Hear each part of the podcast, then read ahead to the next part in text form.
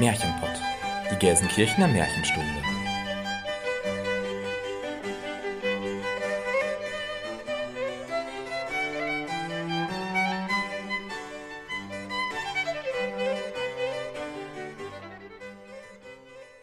Hallo und herzlich willkommen zum Märchenpott, unserem Märchenpodcast. Wir sind Jenny Christian und Elena und wir nehmen euch mit in die weite Welt der Märchen. In die Welt von Es war einmal und wenn sie nicht gestorben sind. In die Welt von schönen Prinzessinnen und bösen Hexen, von guten Feen, mutigen Abenteurern und verwunschenen Königreichen. In die Welt von Schneewittchen, Dornröschen und Hänsel und Gretel. Aber auch in eine unbekannte Welt, in der euch Figuren und Erzählungen begegnen werden, die ihr noch nicht so gut kennt. Wir unterteilen unsere Folgen in Märchenstunde und Märchenkunde. In der Märchenstunde sprechen wir euch ein Hörspiel ein, in der darauffolgenden Märchenkunde-Folge tauschen wir uns dann darüber aus und analysieren und diskutieren Aspekte zu einem bestimmten Oberthema. Dabei sagen wir auch unsere Meinung, die natürlich keinen Anspruch auf Allgemeingültigkeit hat. Vielmehr geht es uns darum zu zeigen, wie zeitlos, aktuell und vielschichtig Märchen sind und warum wir uns ein bisschen Märchenzauber im Alltag bewahren sollten. Und damit beginnen wir mit unserer Folge 57 und dem Thema Auf Wiedersehen 2023.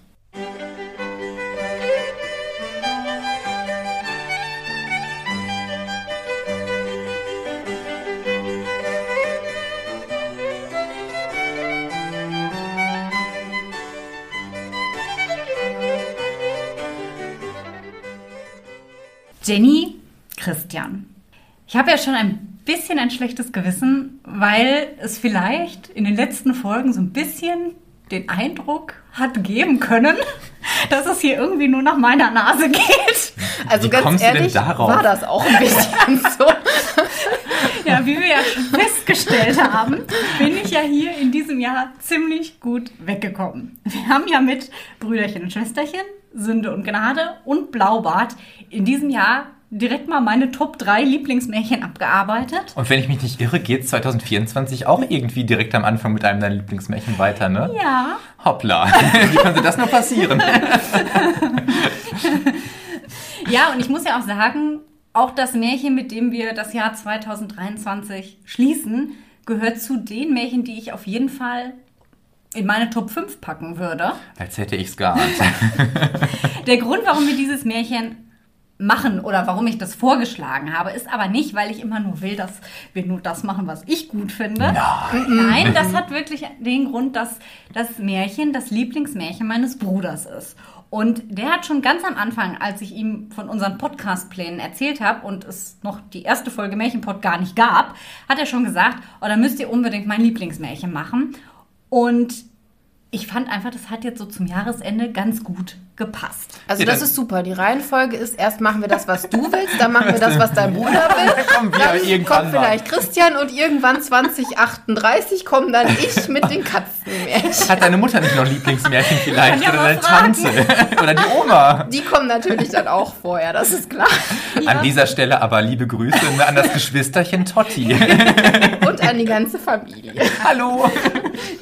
Ich kann dazu direkt auch eine kleine Anekdote aus unserer Kindheit erzählen. Es gab früher nämlich eine Hörspielreihe, die nannte sich Märchen dieser Welt. Die bestand aus mehreren Kassettenkoffern, die, glaube ich, so ungefähr zwölf Kassetten beinhaltet haben mit Märchenhörspielen. Und zu jedem Hörspiel gab es auch ein Heft, sodass man das Märchen eben auch nochmal selber nachlesen konnte und sich auch die zumeist doch sehr schönen Illustrationen ansehen konnte. Und da wir ja hier öfter auch mal Hörspielempfehlungen geben, dachte ich, mache ich das jetzt auch direkt mal, denn das ist definitiv eine. Wir hatten nur einen dieser Märchenkoffer zu Hause. Ich glaube, es gab vier Stück oder sowas. Ich bin mir nicht ganz sicher. Die Märchen sind wirklich schön adaptiert, gut gesprochen und einen Teil davon findet ihr sogar auf YouTube. Also ihr könnt auf jeden Fall auch kostenlos reinhören. Ich finde, es lohnt sich wirklich und ich kann euch im Zuge dessen natürlich auch nur das Märchen unserer letzten Märchenstunde ans Herz legen. Das ist das Unglaublichste. Und ich muss ganz ehrlich sagen, diese Version ist gegen das, was wir eingelesen haben, doch irgendwie besser. Also wir, wir haben das vielleicht schön gemacht, aber wir stinken schon ein bisschen ab dagegen.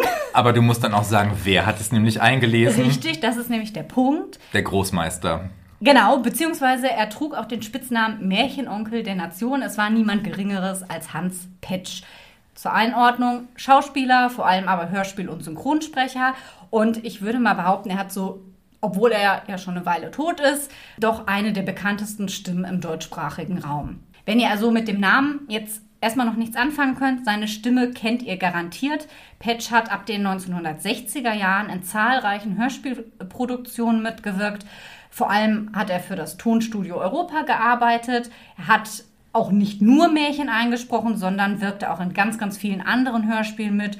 So ist er unter anderem auch in einzelnen Folgen der bekannten Hörspielreihen Die drei Fragezeichen oder TKKG zu hören. Aber auch schon in den 50ern hat er für den Rundfunk viele Hörspiele mhm. eingesprochen, auch in sehr unterschiedlichen Rollen. Also er hatte eine ganz coole Bandbreite, obwohl er so im Nachhinein auf den Märchenonkel festgelegt wurde ein bisschen. Tut ihm ein bisschen Unrecht. Also er macht das super, will ich nicht in Abrede stellen, aber er konnte auch viele andere Sachen mhm. echt gut. Muss man neidlos anerkennen. Ja, der hat schon eine besondere Stimme. Und es ist natürlich auch seiner großartigen Stimme geschuldet, dass mein Bruder und ich diese Kassette früher so oft und so gerne gehört haben.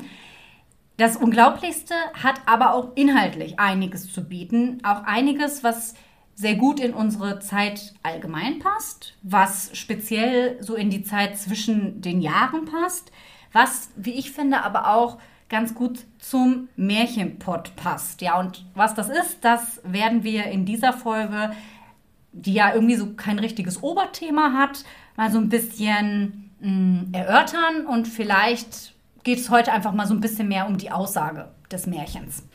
Und dann beginne ich einfach mal, wie ihr euch bestimmt denken könnt. Das hat sich ja mittlerweile auch schon so ein bisschen bei uns eingebürgert, dass ich immer für die Hintergründe zuständig bin. Das habe aber nicht ich bestimmt, das würde ich immer sagen.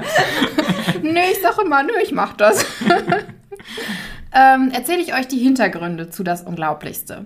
Es ist ein literarisches Märchen des dänischen Autors Hans Christian Andersen und wurde erstmals im September 1870 in einer englischen Übersetzung von Horace Scudder, einem amerikanischen Korrespondenten von Andersen, in den Vereinigten Staaten veröffentlicht. Erst danach, im Oktober 1870, wurde das dänische Original in Dänemark veröffentlicht. Andersen selbst bewarb seine Geschichten, das fand ich ganz interessant, immer indem er bei Gesellschaften oder bei gesellschaftlichen Zusammenkünften diese vorlas und dann bemaß, je nachdem, wie das Publikum Beifall klatschte, ob die Geschichte Erfolg haben würde oder nicht. Und wenn er viel Applaus bekommen hat, dann konnte man davon ausgehen, dass die Geschichte relativ schnell auch veröffentlicht werden sollte. Wenn aber der Zuspruch vom Publikum sich in Grenzen hielt, hat er noch einige Korrekturen vorgenommen. Das fand ich ganz lustig. Mhm. Aber ja. gute Methode eigentlich, doch? Ja, auf jeden Fall. Ich meine, man kann ja, konnte damals ja nicht auf Insta gucken, wie so die Likes sind. Genau.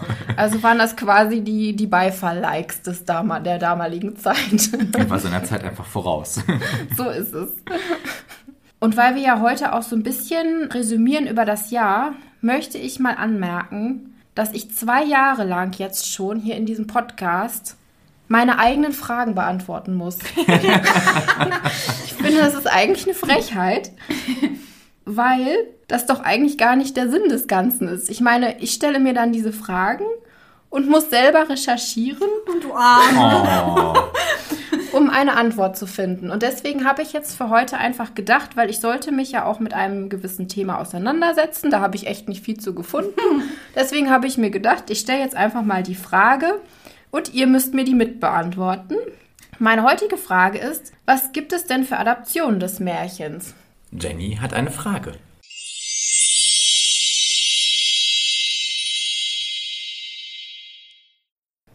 Ein schönes Hörspiel mit Hans Petsch. Aus der Reihe Märchen dieser Welt. Erschien in einem Kassettenkoffer. So, Jenny, und jetzt du. ja, das habe ich mir bei der Einleitung auch gedacht. Irgendwie ist das schon vorweggenommen. Nee, aber tatsächlich, mir würde sonst auch keins einfallen. Ich würde sagen, dass das Märchen eher unbekannt ist. Ja, ich muss sagen, ich kannte das auch nicht. Also Guck auch, mal, ich konnte dir noch was ja, Neues zeigen. Ja, und jetzt zum Abschluss des Jahres, so besser hätte es nicht laufen können. Mega. Also manchmal ist das doch ganz gut, wenn ich bestimme, was wir machen, ne? Ja, ich fühle mich dann so. doch kommen.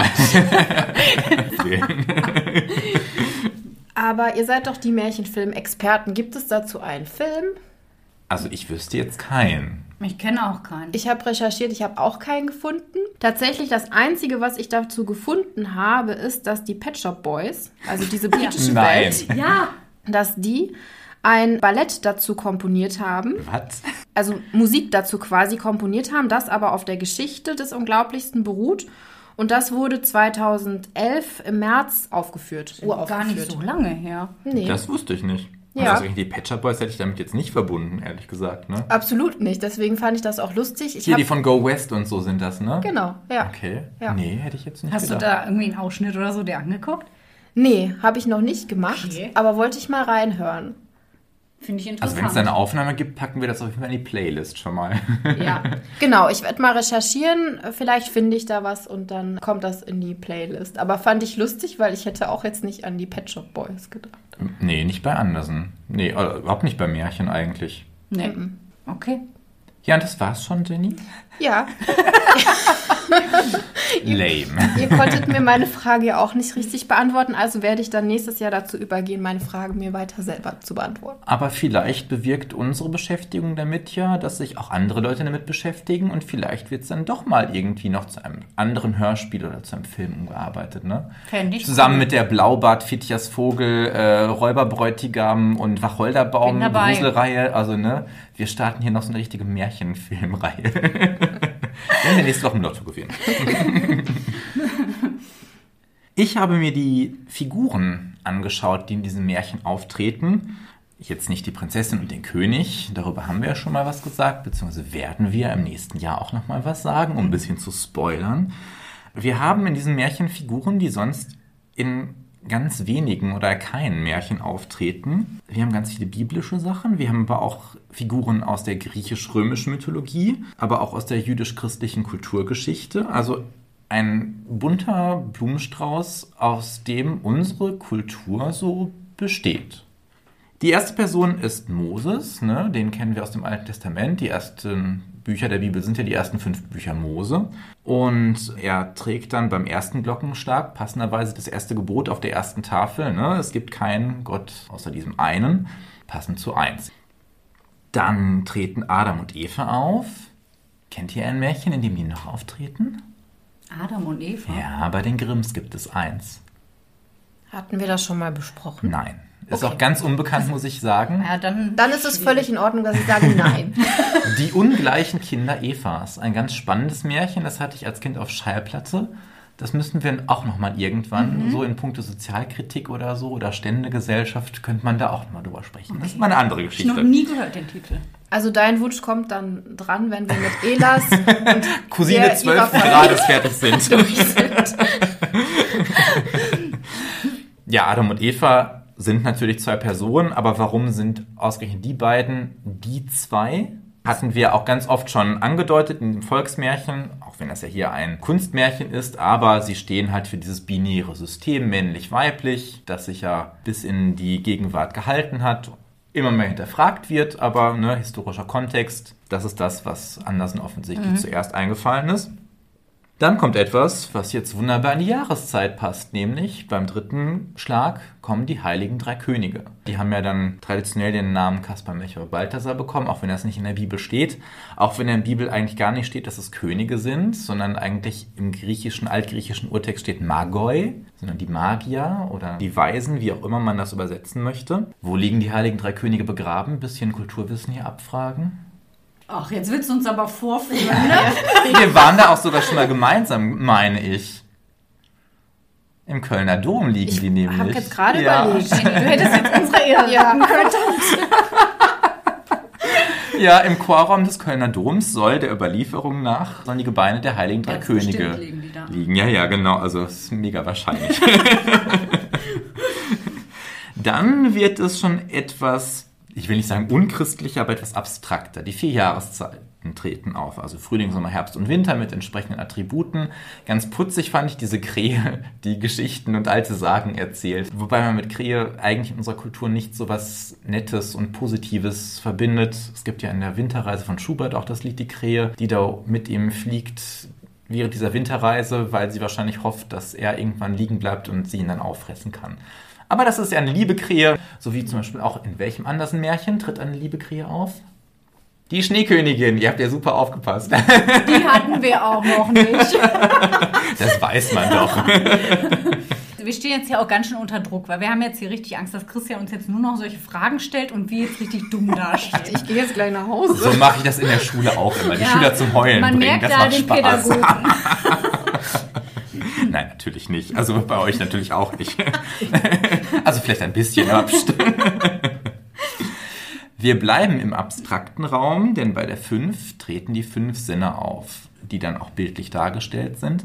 Lustigerweise habe ich festgestellt, dass man da echt aufpassen muss, welche Übersetzung man nimmt, weil in einer Übersetzung war es so, dass ein Blinder den Tastsinn darstellte, der irgendwas befühlte. Ne? Also bei der Breie-Schrift zum Beispiel ist es ja so, die ist ja erhaben, also dann so keine, ich weiß nicht, wie die heißen, so kleine Nüppelchen, die man dann mit den Fingern fühlen kann. Also das Genau. ergibt schon Sinn.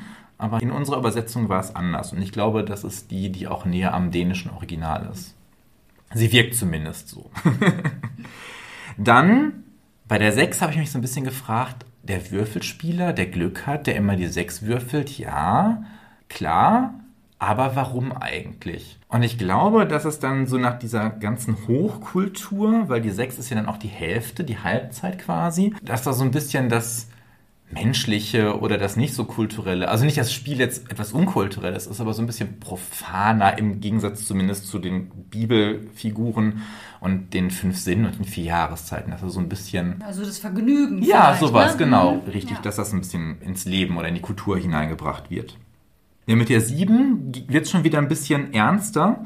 Ich fand das cool, dass er da offen gelassen hat, ob es jetzt die sieben Wochentage sind oder die sieben Todsünden. Ist ja schon ein kleiner Unterschied. Ja. Ne? Habe ich mir auch gedacht, ja. Also gerade dieser Punkt, die sieben, ne, ein bisschen Zahlensymbolik. Sieben ist ja die Zahl der Vollkommenheit, so im Judentum vor allen Dingen, auch die sieben Tage der Schöpfung, also da wieder ein bisschen biblischer Bezug. Dann aber die Namen der sieben Wochentage im Dänischen und im Deutschen ja auch, die sind ja nach Göttern benannt. Bei uns ist ja der Mittwoch, der rausfällt, aber im äh, Englischen ist ja Wednesday, der Wotanstag, noch erhalten geblieben. Also eigentlich heidnisch, dann mit der christlich-jüdischen Kulturvergangenheit verknüpft. Und die Todsünden sind natürlich dann auch wieder total christlich.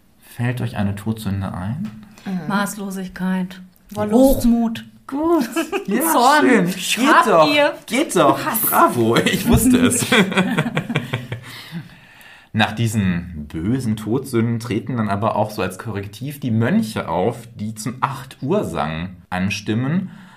Und ich habe mich dann gewundert und dachte mir, hm, Vesper, also der Abendgesang, es gibt die Horen, die Stundengebete im Klosterleben und die Vesper ist so um 18 Uhr normalerweise und die Komplett ist um 21 Uhr. Deswegen habe ich mich gefragt, was anders mit dem 8 Uhr Sang meinte. Ob das bewusst irgendwie so ein Mensch, merkst du, dass ich mir hier einen Scherz erlaube ist? Oder ob er, ich weiß nicht, also Dänemark ist ja eher protestantisch geprägt, ob es vielleicht schon so weit weg war, dass es ihm gar nicht bewusst war. Also ja, konnte ich nicht auflösen. Oder es ist wirklich, wie du sagst, um den eventuellen Todsünden dann was gegenüberzustellen. Vielleicht auch das, Ja, genau, ja, richtig, genau. Dann kommen die neuen Musen, also hier griechisch-römische Kulturgeschichte.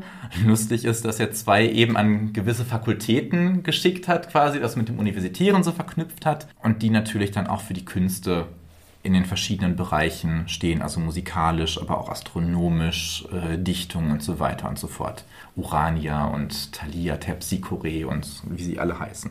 Dann wird es aber richtig biblisch wieder, nämlich die ganzen zehn Gebote beim zehnten Glockenschlag. Regeln, wenn wir jetzt das mit dem ersten Gebot, ich bin dein Gott, du sollst keine anderen Götter neben mir haben, so ein bisschen rausnehmen. Regeln, die unser Zusammenleben. Du sollst nicht töten, nicht Ehe brechen, nicht dies und jenes begehren. Kann man über einiges in Nuancen sicherlich streiten, aber an sich würde ich sagen, sind das sinnvolle Regeln, die sich in vielen Kulturen so bewahrheitet haben und eben ein friedliches Zusammenleben möglich machen. Dann bei der 11, der närrischen Zahl, ne? Karneval, 11.11., treten dann die Kinder auf, die mit diesem wunderbaren Abzählreim, den die Jenny auch so wunderschön im Singsang eingelesen hat, auftreten. Also da nochmal, bevor wir dann zum Abschluss kommen, nochmal so ein bisschen was Profaneres. Und dass dann Kinder auch nochmal reingebracht werden bei den ganzen erwachsenen Figuren und bei den ganzen Abstrakter finde ich auch ganz schön. Weil einmal, ne, dass dann Märchen doch auch ein bisschen für Kinder vielleicht gedacht sind, weil das auch nochmal den Blick auf die Zukunft richtet, auf das, was kommt. Und der Nachtwächter zum Schluss, der dann um Mitternacht auch die Geburt Christi dann nochmal verkündigt, passt ja auch wunderbar in die Jahreszeit. Beim Morgenstern habe ich mich gefragt, ah, trägt er jetzt so wie so ein Verkündigungsengel einen richtigen Stern am Stab oder ist es der Morgenstern die Waffe? Also dieses bezackte, spitze Kugelding an einer Kette, womit die Ritter sich früher vom Kopf gehauen haben. ja, mit Blick auf den weiteren Verlauf könnte es durchaus die Waffe sein. Vielleicht ist es auch aber diese Doppeldeutigkeit. Ich weiß nicht, wie es im Dänischen ist, aber das fand ich auch eine gute Idee. Ja, wie man daran sehen kann, ist natürlich wie immer nicht alles irgendwie zufällig zusammengewürfelt, sondern der liebe Herr Andersen hat sich da schon was bei gedacht. Und wir kennen das ja auch schon aus seinen anderen Märchen. Es ist ja nicht das erste Andersen-Märchen, was wir hier im Märchenpot etwas ausführlicher besprechen. Es gibt eben immer diese metaphorische, tiefere Ebene, die über die eigentliche Handlung hinausgeht. Wenn wir zum Beispiel an Märchen wie Der Tannenbaum, Der Schweinehirt oder auch das kleine Mädchen mit den Schwefelhölzern, mit den Schwefelhölzern zurückdenken, dann wissen wir ja auch, dass wir seine Kunstmärchen oft auch als eine Art, ja, ich sag mal, Kommentar zu den Werten und Idealen seiner Zeit verstehen können. Ja, und die Ideale und Werte seiner Zeit, die kennen wir ja inzwischen schon ganz gut, denn wie die Grimms, so lebte ja auch Andersen zur Zeit der Romantik. Also, Stimmt, da war was. also jener Literaturepoche, die wir in Folge 21 schon sehr ausführlich besprochen haben. Also erinnert euch? Blaue Blume, schwarze Romantik. Ich habe aufgepasst, Elena. Diesmal. Ja. Also ihr erinnert euch, die Romantik war eine Reaktion auf die tiefgreifenden Veränderungen ihrer Zeit, die auf sozialer und kultureller Ebene vor allem durch die industrielle Revolution vorangetrieben wurden auf der einen Seite brachte sie Wohlstand, auf der anderen Seite führte sie zu Massenarmut, einer Abkehr von traditionellen Werten und Materialismus und eben auch Konsum. Und die Romantik wollte davon so rein gar nichts wissen, zog sich in ihre Welt zurück, in der sie sich ganz auf Gefühle, Individualität und die Schönheit der Natur konzentrieren konnte. Und ich finde, das Unglaublichste spiegelt genau das wider. Ne, es wird zu Beginn ein Wettbewerb ausgerufen, der darauf aus ist, dass etwas erschaffen werden soll. Und das, was die Menschen in Staunen versetzt und von dem zunächst auch alle ganz sicher sind, dass das das Unglaublichste ist, ist eine Uhr. Also ein mechanischer, technischer Gegenstand, der von seinem Schöpfer so kreiert und optimiert wurde, dass er eben diese Figuren hervorbringen kann. Und darin zeigt sich ja eindeutig so diese Idee von der fortschreitenden Technologisierung der damaligen Zeit. Aber das ist ja heute auch immer noch ein Faszinosum in Prag zum Beispiel oder in München ist glaube ich auch so, da war ich aber noch nie, dass dann zur vollen Stunde in Prag weiß ich, dass dann der Sensenmann da rausmarschiert kommt und vor die Glocke haut und so. Also da stehen die Leute wirklich auf dem Platz und starren da wie gebannt hin. Von daher finde ich das gar nicht verwunderlich, dass das zum Unglaublichsten gekürt wurde. Finde ich auch, weil letztendlich ist es ja auch so eine Uhr ist damals vielleicht nicht ganz so wie heute, aber es ist irgendwie so was Alltägliches, aber sie wird zu etwas wundersam weiterentwickelt. Und genau das ist ja, wenn man so will, technischer Fortschritt. Denn technischer Fortschritt war damals ja auch etwas Unglaubliches per se, weil die Menschen ja so etwas in ihrem alten Leben gar nicht kannten. Das hat sich ja durch die Technik einfach komplett verändert. Und das Ganze wird ja auch von einem armen Mann entwickelt, also von jemandem, der aufgrund seines sozialen Statuses in der damaligen Gesellschaft eher einen schwierigeren Stand hat. Und auch einen Stand, der es ihm eigentlich nicht ermöglicht, zu irgendetwas zu kommen, geschweige denn mal eine Prinzessin zu heiraten und auch noch das halbe Reich dazu zu kriegen. Das heißt, am Anfang stehen Technologisierung und Fortschrittsglauben, den die Menschen irgendwie gar nicht so richtig erfassen können. Es bleibt aber, finde ich, nicht auf dieser technischen Ebene, denn was die Uhr letztlich ausmacht und auch lebendig macht, ist vor allem die Kreativität und Kunstfertigkeit ihres Erbauers. Es ist also nicht nur die kalte Technik, sondern es ist der Mensch, der sie durch Kreativität mit Leben füllt. Und dafür bekommt der Schöpfer dann auch Anerkennung. Also es gibt hier durchaus eine Wertschätzung von Kunst und Talent. Und das Ganze hat ja dann irgendwie auch autobiografische Züge, wenn wir daran denken, was Jenny gerade erzählt hat, dass Andersen das vorgelesen hat und geguckt hat, wie reagieren die Leute denn darauf. Dann kann man wie bei der kleinen Meerjungfrau vielleicht auch so seine eigene Lebensgeschichte darin so ein bisschen wiederfinden. Die Uhr ist ein Symbol für Technik, für Fortschritt und für Kreativität und sie vereint sowohl Zeitlichkeit als auch Transzendenz und wie Christian ja auch schon gesagt hat, die unterschiedlichen kulturellen Errungenschaften sind in diesem Kunstwerk auch zusammengefasst. Wir haben das Biblische und das Mystische und das Ganze können die Menschen mit ihren Sinnen wahrnehmen, also akustisch und visuell. Die Wunderuhr vermischt das Weltliche mit dem Geistlichen, das Heilige mit dem Heidnischen und trotz der Zerstörung der Uhr durch einen Menschen bleibt Kunst und Kultur irgendwie trotzdem bestehen. Und ich finde, das ist eine wunderbar tröstliche, zugleich so ein bisschen zum, ja, zum Kampf anregende Aussage, die einfach wie Arsch auf einmal, Entschuldigung, Ruppert-Sprache, in diese Zeit passt. Total. Also wir haben ja auch in der Figur des Zerstörers so diese Oberflächlichkeit und diesen Materialismus, der da verkörpert wird. Aber auch jene, die am Anfang des Märchens erwähnt werden, und versucht haben, das Unglaublichste zu erreichen, wirken ja schon ziemlich lächerlich. Also wenn dann gesagt wird, die haben so viel gegessen und getrunken, dass sie gestorben sind und die anderen wollten sich selber auf den Rücken spucken. Ich finde, mein Highlight, ja. Ja, aber ich finde, das passt total auch in unsere Zeit, die ja noch viel schnelllebiger und wahrscheinlich noch viel oberflächlicher ist als die damalige. Wenn wir daran denken, was Menschen im Fernsehen und in Social Media alles tun, um TikTok. Aufmerksamkeit zu bekommen, dann denkt man sich, ja, sie kriegen die ja häufig auch. Und die Menschen mit Talent haben es dann irgendwie sehr schwer, überhaupt gehört und gesehen zu werden. Die gehen so ein bisschen unter, ja. Ich musste auch direkt an eine Casting-Sendung denken. Ja, ich musste irgendwie so an sowas wie Sommerhaus der Stars denken. So bei auf dem Rücken spucken. Könnte auch ein Toll, Spiel sein. Toll. Ja, dann Dschungelprüfung oder sowas, ne? Ja, so. Ja, aber es könnte auch diese, wie heißt das denn? America's Got Talent, ist es doch in Amerika, wie heißt das auf Deutsch? Supertalent, Ja, ne? genau, Ja, das ja, mhm. Supertalent.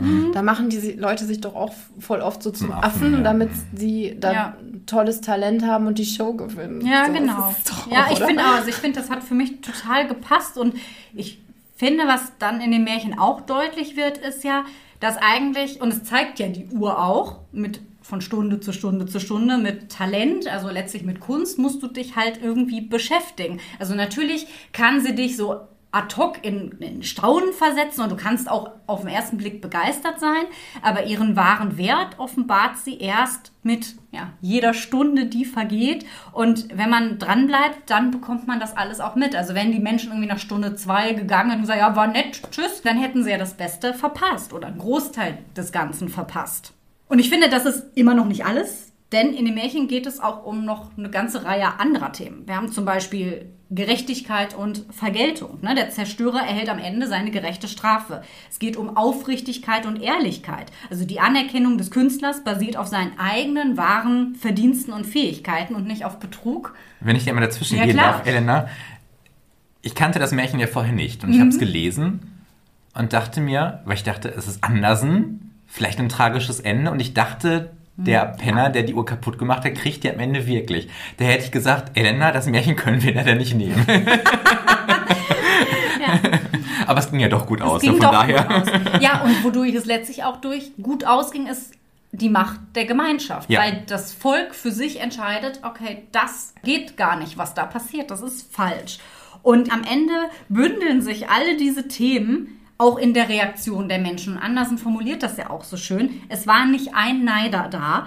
Und das ist eigentlich das Unglaublichste des Menschen einfach. Und das finde ich in unserer Zeit auch so, wo man denkt, das brauchen wir so dringend, dass Menschen gönnen können, dass Menschen wertschätzen können und dass man nicht immer nur sagt, ach, wer hatte, das will ich. Und sich unterstützt, das finde Ja. ich auch wichtig, ja. Der letzte Satz hat ja fast schon ein bisschen Oscar Wilde-Charakter, finde ich. Ne? voll. Also diese, diese scharfe und doch so schmunzelnd schelmische Ja. Sozialkritik. Ja. Total. Und letztendlich ist ja so toll die technische, künstlerische, kreative Schöpfung auch war, so unfassbar auch ihre Zerstörung war, das eigentlich Unglaublichste, und Unglaublichste haben wir auch ein Superlativ, kommt aus dem Menschen selbst. Also das, was wirklich unglaublich ist, das kann der Mensch aus sich selbst hervorbringen, wenn er einfach gewisse Werte nach außen trägt.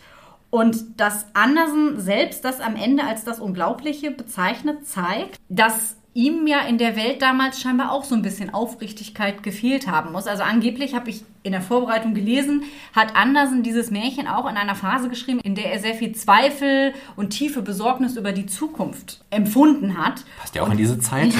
Richtig, und das hört man hier halt wirklich überdeutlich raus. Und ich finde gerade so diesen Aspekt von Anerkennung von Kunst und Kultur irgendwie auch sehr passend für das, was wir hier machen, denn wir beschäftigen uns hier ja auch mit Kultur und wir versuchen dem Ganzen ja auch eine gewisse Aufmerksamkeit und Anerkennung zu geben und haben ja speziell mit dem Thema Märchen auch ein Märchen gewählt, das es auf der einen Seite eben schon sehr lange gibt, das eine sehr weit zurückreichende Tradition hat, dass es in unserer Welt aber trotzdem irgendwie schwer hat, vielleicht die Anerkennung zu bekommen, die es verdient, weil viel belächelt wird. ja, und weil viele andere Oberflächlichkeiten dann irgendwie doch besser ankommen.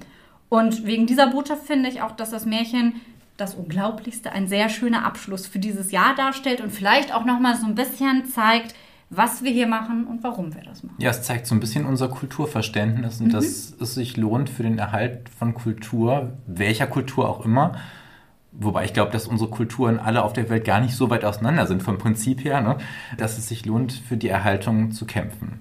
Und sich damit zu beschäftigen, weil Ja. das schon auch das Unglaublichste ist, was wir mit hervorgebracht haben. Und ich finde, man stellt auch sehr viele Unglaublichkeiten fest, wenn man sich mal so ein bisschen näher mit diesem Thema beschäftigt. Ja, Und das haben wir in diesem Jahr auch getan, um jetzt mal eine ganz wunderbare Überleitung hier zu machen. Denn das Unglaublichste war ja tatsächlich das letzte Märchen in diesem Jahr. Und bevor wir mit unserer Folge 57 2023 dann auch auf Wiedersehen sagen und vielleicht euch auch noch einen ganz, ganz kleinen Ausblick auf das kommende Jahr geben, finde ich, können wir vielleicht noch einen kleinen Jahresrückblick machen und das Ganze mal so ein bisschen Revue passieren lassen. Wir können ja erstmal mit ein paar Zahlen und Fakten anfangen. Mit Zahlen habe ich es ja besonders. Das ist genau mein Ding. Das klingt so nach dir. Ja, wir haben in diesem Jahr 28 Folgen veröffentlicht, ganz fair aufgeteilt in 14 mal Märchenstunde und 14 mal Märchenkunde. Und die längste Folge war mit 99 Minuten die Folge 41 von Schicksalsfrauen, Helikoptereltern und ein Flachsfaden. Das war die Märchenkunde zum Thema Feen. Die kürzeste Folge war das Märchen Das Schloss der Rosen zum Mallorca-Schwerpunkt mit süßen 5 Minuten. noch kürzer als Frau Holland. Die Ja. war sieben Minuten Ja, irgendwas. ich ne? glaube ja. ja, ja, genau. Insgesamt kommen wir damit auf eine Laufzeit von über 1282 Minuten, denn die beiden letzten Folgen sind ja noch nicht mit eingerechnet. Wie viele Stunden sind das? Das kann ich nicht ausrechnen. Boah, aber ganz schön viel Zeit mit uns Ja, verbracht. Wenn ihr 20 uns echt Stunden, ne? die ganze, Ja. alle Folgen gehört habt, Ja, dann krass. Auf jeden Fall. Also wir hatten dieses Jahr nicht so einen krassen Ausreißer dabei wie im letzten Jahr mit der äh, Hexenfolge, die ja fast zwei Stunden lang war. Also diesmal hat sich das alles ganz gut die Waage gehalten, aber kommt dann doch einiges zusammen. Ich glaube, so inhaltlich gesehen haben wir ja so im Jahr 2022, so in unserem ersten Märchenpot, ja so ein bisschen Basics geschaffen, so ein bisschen Grundlagen gelegt. Und in diesem Jahr sind wir schon noch mal sehr viel detaillierter auf die Textsorte Märchen eingegangen. Wir haben ja zum Beispiel auch, wir haben es an einigen Stellen schon öfter gesagt, sehr viele Unterkategorien von Märchen kennengelernt. Also Schwank- und Unsinnsmärchen, Zaubermärchen, Feenmärchen, Gruselmärchen, Blaubadmärchen und Weihnachtsmärchen. Also die Basics so ein bisschen aufgefächert quasi. Genau, und haben damit auch nochmal zeigen können, finde ich, wie vielfältig Märchen sind und was für Themen sich da auch nochmal rausziehen lassen. Wobei wir echt viele Klassiker behandelt haben, ne? Ja, schon. Wir hatten auch zwei Schwerpunktfolgen mit Aschenputtel und Blaubart. Und wir haben auch den Reigen der großen weiblichen Märchenfiguren komplett gemacht. Nach Schneewittchen im vergangenen Jahr haben wir 2023 neben Aschenputtel nämlich auch noch Dornröschen und Rapunzel behandelt. Das meine ich. Das sind ja schon so Klassiker, die jeder kennt. Hast du recht. No. Jetzt wird nur noch Rotkäppchen eigentlich, ne? Ja, so ein Zufall. Mensch. Vielleicht kommt da was im nächsten Jahr. Spoiler-Alarm. Ansonsten, was war noch neu? Christian hat seinen Drewermann-Jingle bekommen. Das, ja, der hat uns ja auch durch viele Folgen begleitet und uns mal erleuchtet, mal verwirrt. Wir hatten jetzt ein bisschen Drewermann-Pause, aber im neuen Jahr, verspreche ich, wird es Drewermann-lastiger wieder. Die obligatorische Frage an der Stelle natürlich, hattet ihr eine Lieblingsfolge? Boah, ich habe mir da richtig viele Gedanken drüber gemacht, Ich weil ich auch. dachte mir, Jenny, du schaffst das mal eine Folge zu nennen. Unmöglich. Aber es geht nicht. Ich muss wieder ganz viele Folgen aufzählen. Soll ich anfangen? Möchtest du das Oder dauert das jetzt zehn Stunden? Dann äh, lassen wir es Ich gehe nochmal eben aufs. Klo. Moment. Also ich glaube, von der Märchenstunde Ja, fangen wir mal mit Märchenstunde an. ist es Schwer genug schon. ist es der Fischer und seine Frau und Sünde und Gnade. Warum? Weil der Fischer und seine Frau, das war einfach so großartig gelesen und Christian als der Butt, Ja, das war das cool. war einfach so mega und du als die Frau, Ilsebill. Das war Else, einfach- Ilsebill, na, das komisch. war einfach der Hammer. Ich wusste ganz genau, warum er sich nicht getraut hat, irgendwas dagegen zu sagen. Deswegen trauen wir uns auch nicht, andere Märchen vorzuschlagen. Also, also es ist wirklich, ich muss wirklich sagen, das ist bislang deine Paraderolle Ja, gewesen. ich glaube, mich mag nach dieser Folge einfach niemand mehr. Wenn es überhaupt jemanden gab, der mich mal mochte, der, der geht jetzt auch raus. Aber du bist doch eh schon die Böse, bleibt alles beim Alten. das Image hatte ich auch immer schon. Es ist völlig in Ordnung, wenn ihr das hier aufrechterhaltet.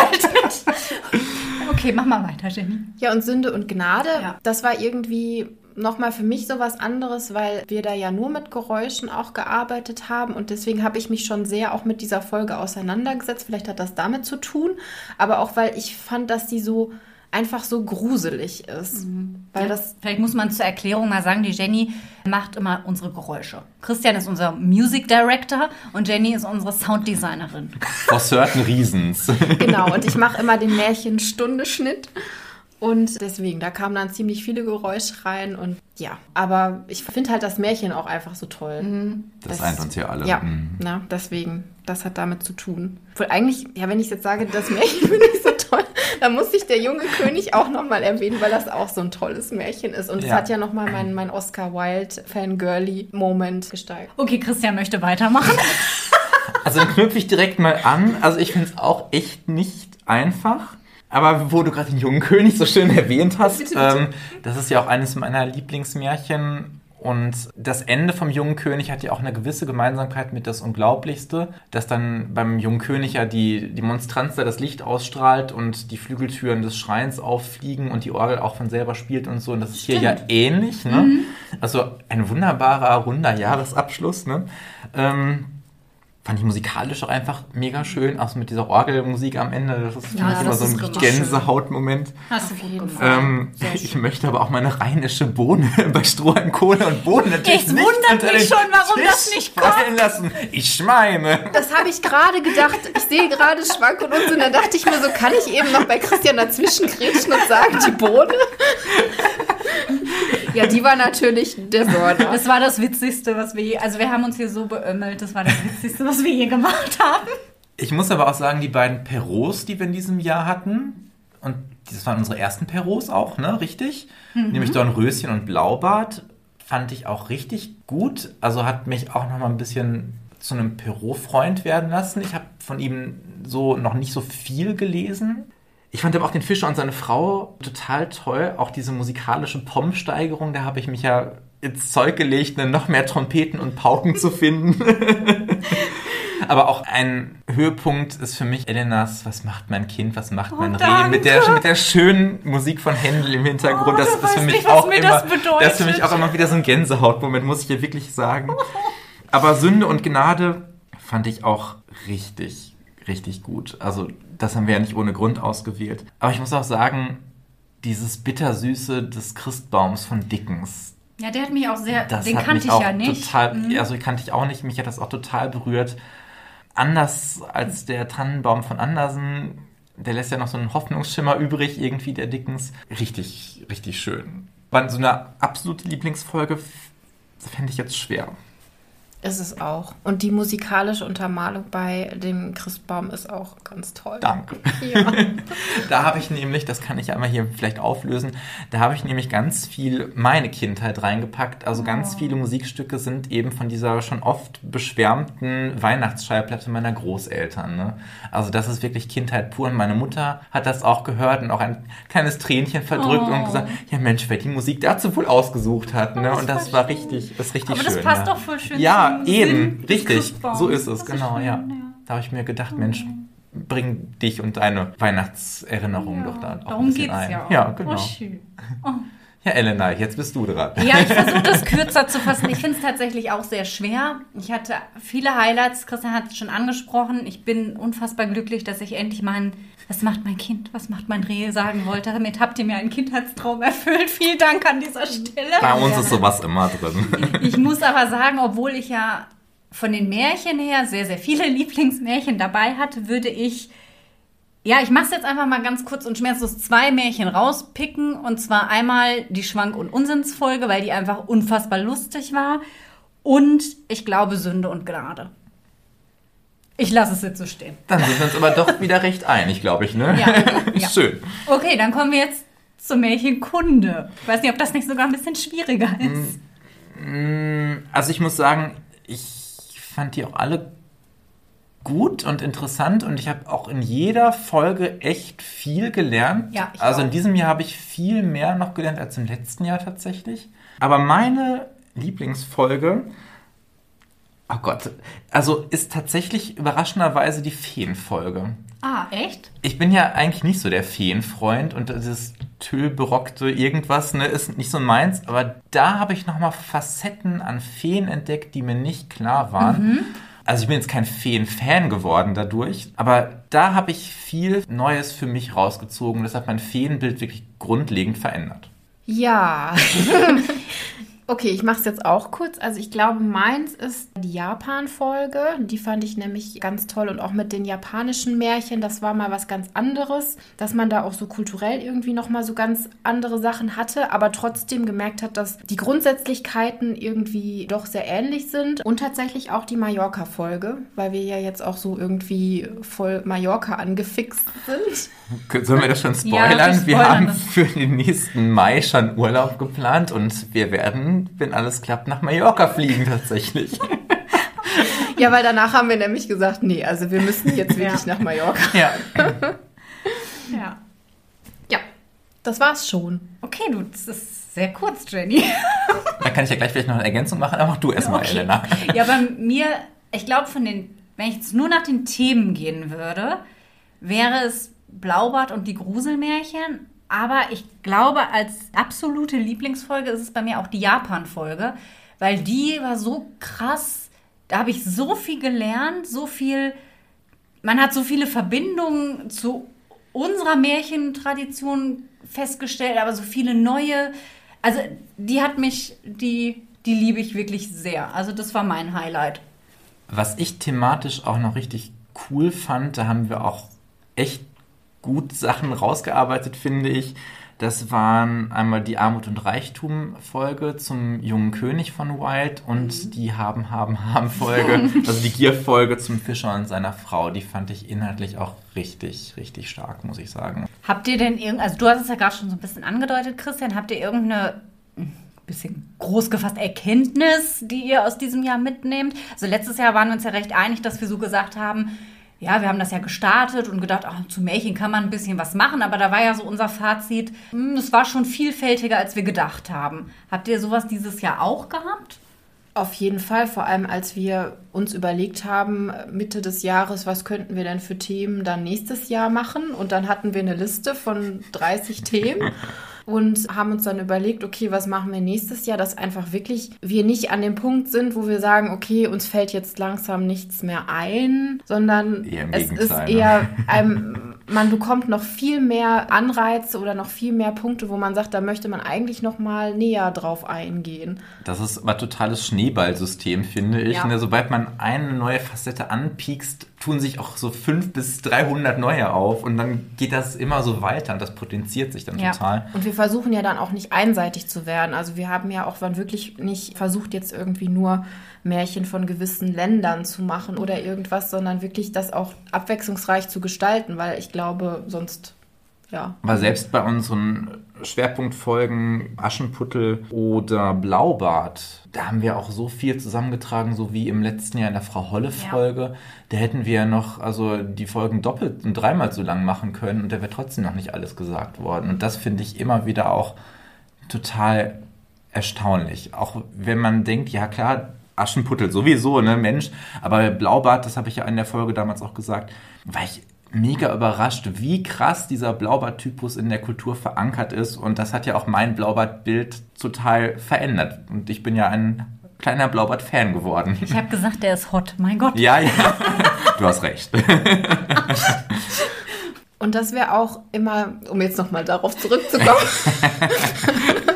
Und dass wir auch immer eigentlich super passende Märchen zu unseren Oberthemen gefunden haben. Oder dass das irgendwie auch immer relativ schnell klar war, was man da so für Märchen nehmen kann. Und selbst so vermeintliche Pannen wie damals mit Kännchen voll bei der Gier-Folge, ne? Mhm. wo wir das ja erst nehmen wollten, dann aber erstmal keine Fassung gefunden haben und den Ursprung ja immer noch nicht so ganz 100% geklärt haben.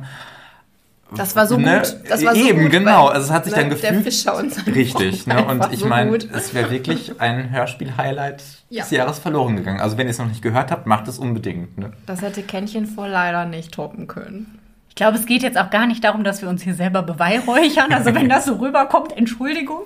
Was, glaube ich, der Hintergrund von der ganzen Sache ist, ist, dass wir echt wahnsinnig viel Spaß daran haben. Ich glaube, wir sind sehr viel routinierter nochmal ja. geworden. Wir haben. Meine Bibliothek ist auch ein bisschen angewachsen. Hoppla. oh, ich muss es leider ja, Das ein paar Nachschlagewerke, mein Gott, ne? Was in dieser Begeisterung auch mitschwingt, es wird halt nicht langweilig. Also auch wenn wir natürlich ein gewisses Konzept fahren und äh, einen Großteil der Folgen ähnlich aufbauen, ist es trotzdem immer irgendwie was Neues, immer wieder was anderes und man stößt immer auf Sachen, wo man sich denkt, hey, das wusste ich nicht. Also so Aha-Momente wie zum Beispiel der Finger, das Märchen in der Gruselfolge, dass das einfach Corpse Bride einer meiner Lieblingsfilme ist. Ne? Also, dass du plötzlich Verbindungen herstellst, die wir, als wir den Podcast geplant haben, so ja niemals vorausgesehen hätten. Überhaupt nicht, nein. Und es bleibt ja nach wie vor bis zum Moment der Aufnahme spannend. Auch ja. wenn Elena hier immer so schön ein, ein Konzept entwickelt und wer was wie macht und wir uns das aufteilen. Der eine macht dies und die andere macht jenes. Ne? Aber wir wissen ja trotzdem nicht, was der oder die andere eben sagen wird. Ja. Und wir lernen währenddessen auch und das finde ich auch das Spannende. Ja, da ergänzt sich das auch immer gut. Ja, was wir dieses Jahr ja versucht haben und was wir nächstes Jahr auf jeden Fall auch fortsetzen möchten und wir hoffen, dass uns das gelingt und dass ihr da draußen das natürlich auch so seht und wir jetzt nicht hier in unserer Bubble sitzen, das haben wir aber toll gemacht und ihr denkt euch, nee, Leute, so gar nicht. Also da nochmal der Aufruf vielleicht an dieser Stelle, lasst es uns bitte wissen. Ja. Schreibt es uns auf Instagram in die Kommentare, schickt uns Nachrichten, schreibt uns E-Mails. Also wir freuen uns über genau. konstruktives Feedback immer sehr, sehr. An dieser Stelle auch herzlichen Dank an die Leute, die das in diesem Jahr getan ja. haben. Wir haben zum Beispiel ein ganz rührendes Feedback auf Instagram in Bezug auf unsere Mallorca-Folge ja. erhalten. Das hat uns wirklich total gerührt, also muss man wirklich ja. so sagen.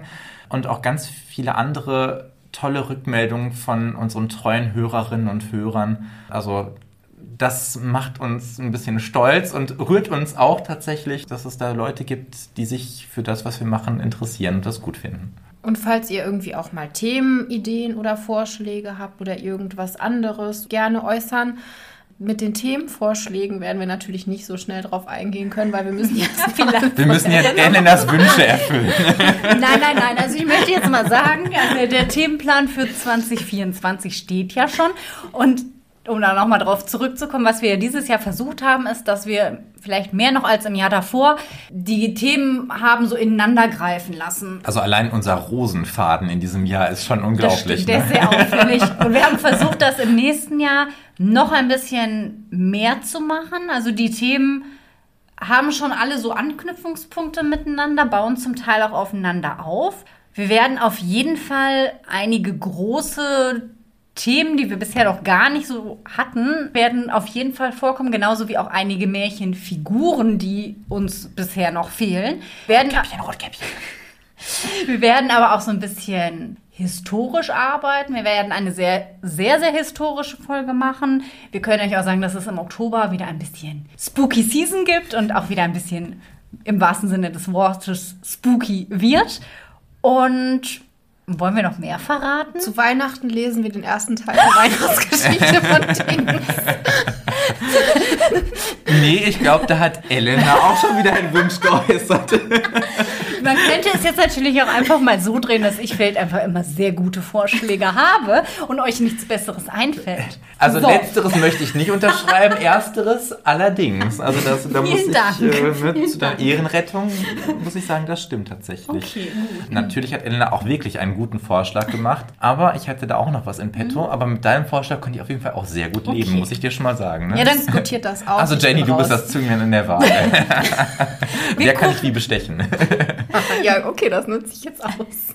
Wir gucken einfach mal, wie sich das noch so entwickelt. Es ist ja nichts in Stein gemeißelt, aber wir haben auf jeden Fall schon einige Pläne. Wir werden auch direkt im Januar weitermachen. Also unser Zwei-Wochen-Rhythmus bleibt auf jeden Fall bestehen. Auch im dritten Jahr Märchen-Podcast. Also Genau. ne, das dritte Jahr, unglaublich. So krass. Echt, Ich weiß nicht, wo die Zeit Ja. hin ist. Aber wir ziehen es durch. Ja, ich glaube, danke an der Stelle haben wir schon mal gesagt. Nochmal der Aufruf, wenn euch gefällt, was wir machen, schreibt es uns, lasst uns eine positive Bewertung da. Wie gesagt, wir sind ein sehr, sehr kleiner Podcast, der in diesem ganzen Podcast-Dschungel einfach untergeht. Wir haben keine erfolgreiche Produktionsfirma im Hintergrund. Also wir machen da wirklich alles in Eigenregie und deswegen freuen wir uns natürlich auch besonders, wenn wir da von euch Rückmeldungen bekommen. Umso stolzer sind wir dann auf Instagram über unsere mittlerweile über 300 Follower und unsere auf Spotify fast 30 Bewertungen. Also das Ja, das ist für einen Ja. kleinen Podcast, also kann man sich jetzt denken, klingt vielleicht ein bisschen süß und lächerlich, aber für einen kleinen Podcast wie unseren, der ein sehr spezielles Thema hat, ist das schon was Besonderes und ich glaube generell hätten wir jetzt ein Thema wie True Crime oder sonst was gewählt, hätten wir es auf jeden Fall einfacher gehabt. Es sei denn, wir hätten es ganz schlecht aufgezogen, okay? Wir haben uns natürlich dazu entschieden, ein bisschen literarisch etwas zu machen und auch ein bisschen für eure Bildung. Na, ich glaube, vor allem haben wir uns aber entschieden, was zu machen, was uns einfach Spaß macht. Und die hoffen, dass der Spaß auch bei euch ankommt. Bei Stichwort Spaß fällt mir übrigens auch noch ein Highlight ein. Wir sind die Zauberrote. Natürlich, wie konnte ich das vergessen? Echt beim Christbaum, als, als Ja, Jack und die Christian gesagt, genau, genau. da habe ich nur gedacht, du fängst gleich an zu singen. ich habe mich zurückgehalten. Gut, ja. Ja, ansonsten ist, glaube ich, alles gesagt, was man so zum Jahresabschluss sagen kann, oder? Ja, unsere Waffe ist die Kultur. So ist es. Wir wünschen euch ein ganz, ganz schönes Weihnachtsfest, schöne Weihnachten Feiertage. war ja schon. Ach ja, dann schneiden wir das bitte raus. Wir wünschen euch einen guten Rutsch ins neue Jahr. Kommt alle gut rein. Wir freuen uns, wenn wir im nächsten Jahr die Märchenreise mit euch fortsetzen können. Und wenn wir nicht gestorben sind, Dann hören wir uns in alter neuer Frische im Jahr 2024 wieder. tschüss. Thank